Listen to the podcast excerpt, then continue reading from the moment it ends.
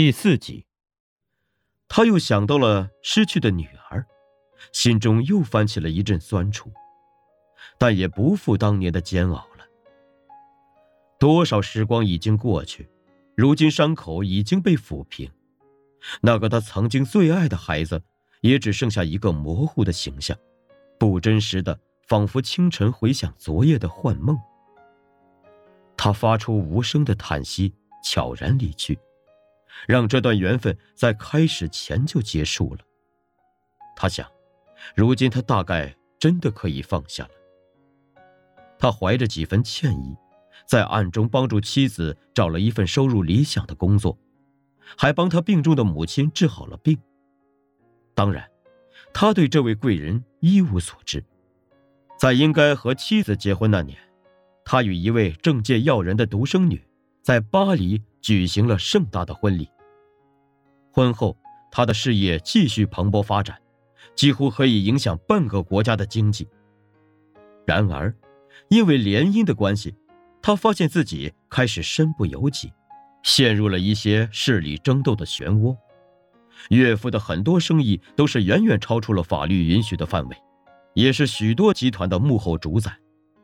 他明面上的财富虽多，比起岳父又差得太远。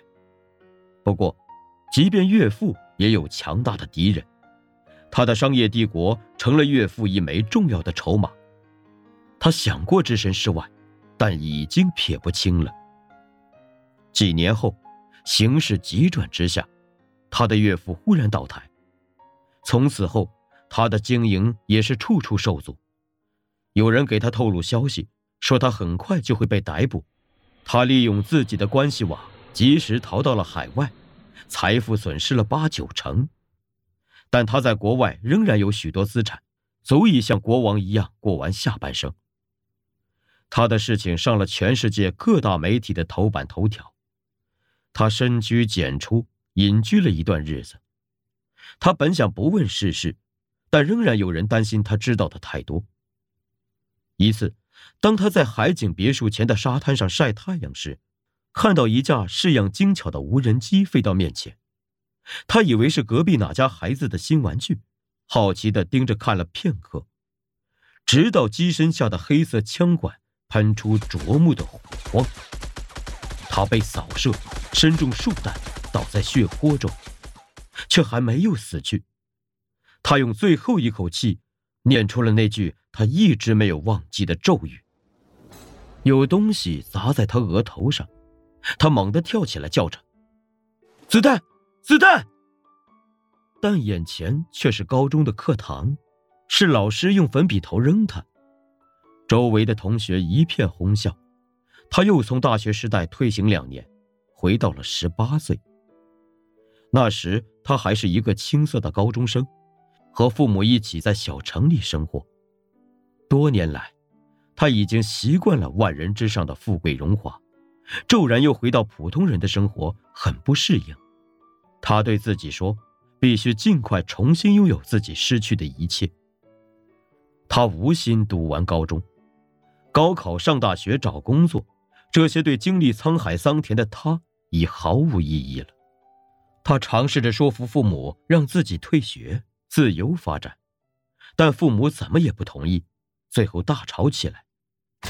父亲愤怒地给了他几个耳光，他也不想再多做解释了，偷了家里的两万元存款，跑到了外地，利用这些钱和对未来的了解，他有把握通过购买股票，在一年内就赚到一百万，两三年后重返亿万富豪的行列。他想，这次一定不能太贪心，低调一点，见好就收，别和那些危险的人和事儿搅在一起，就不会出问题了。过了几天，他给母亲打了个电话，说自己出去闯天下，很快会发大财回来。母亲、婆婆、妈妈问他到底在哪里，他怕被他们再干扰，干脆断绝了和家里的联系，投入东山再起的事业中。他在商业投资上已经轻车熟路，一年后，他赚到的钱比他预想中的还要多几倍。他揣着好几张金卡。和一箱现金衣锦还乡，心想这次一定能让父母无话可说，心悦诚服。但家门紧锁，空无一人。他走到窗前往里看，看到房间里落满了灰尘，柜子上有一张黑白遗像，放在骨灰盒之前。那是父亲的照片。他惊骇，在时间线中，父亲十多年后还活得好好的，怎么会突然死去呢？他跑到邻居家探问，好不容易问出事情的大致原委。他失踪以后，家里怕他是被坏人诱骗去吸毒或赌博，忙去报警。但这种青少年离家出走的案子多如牛毛，警察根本没当回事也懒得认真去查。他父母只有自己贴寻人启事，到处打听他的下落，结果就有许多真真假假的线索，把父母引到全国各个城市去寻找。半年前，他们听说北方一些小煤矿有被骗去挖矿的黑奴工，其中有个少年很像是他，于是千里迢迢跑去，自然是没找到儿子，但黑煤矿的确存在，父亲似乎查到一些线索。去向当地的警方报案，但那种地方蛇鼠一窝，报案的事被压下，父亲反被收押，几天后莫名其妙的死在了看守所里。母亲受不了双重打击，变得疯疯癫癫的，几个月前也被送到了精神病院，每天还是叨叨的找儿子。邻居叮嘱他赶快把母亲接回来，他却摇了摇头，转身离去了。事已至此，就算接母亲出来给他看好病，父亲也不可能复生了。他这一辈子赚再多的钱，也弥补不了这份无可估量的损失。他登上了附近一座大厦的楼顶，坐在天台边上吹着风，一边把上千张百元大钞从那里撒下去。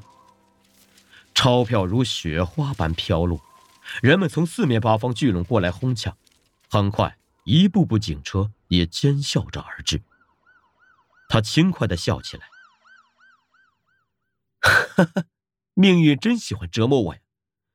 可是我总有法子逃出升天，没有任何绝境能困住我，没有。”他冷笑着，慢慢的念着咒文。当他念出最后一个字的时候，他便在人们的惊呼声中跃向蔚蓝的天空。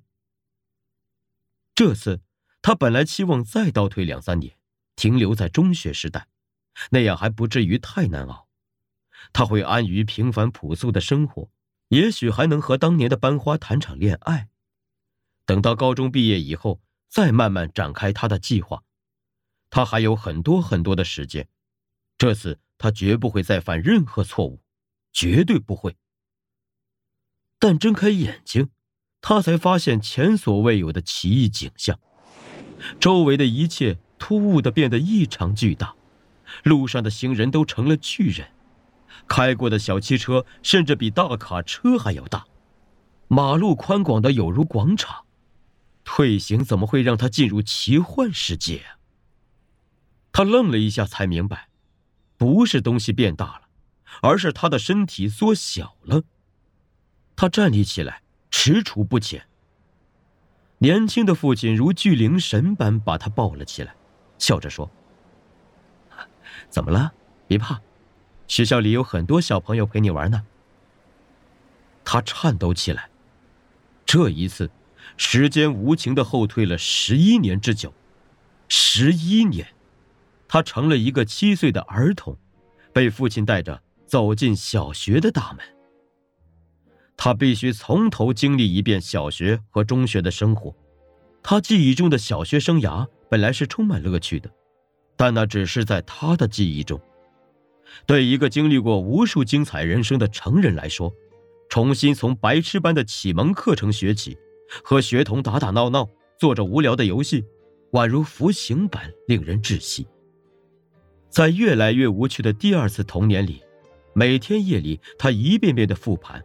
思考着自己不断重启却不断失败的人生。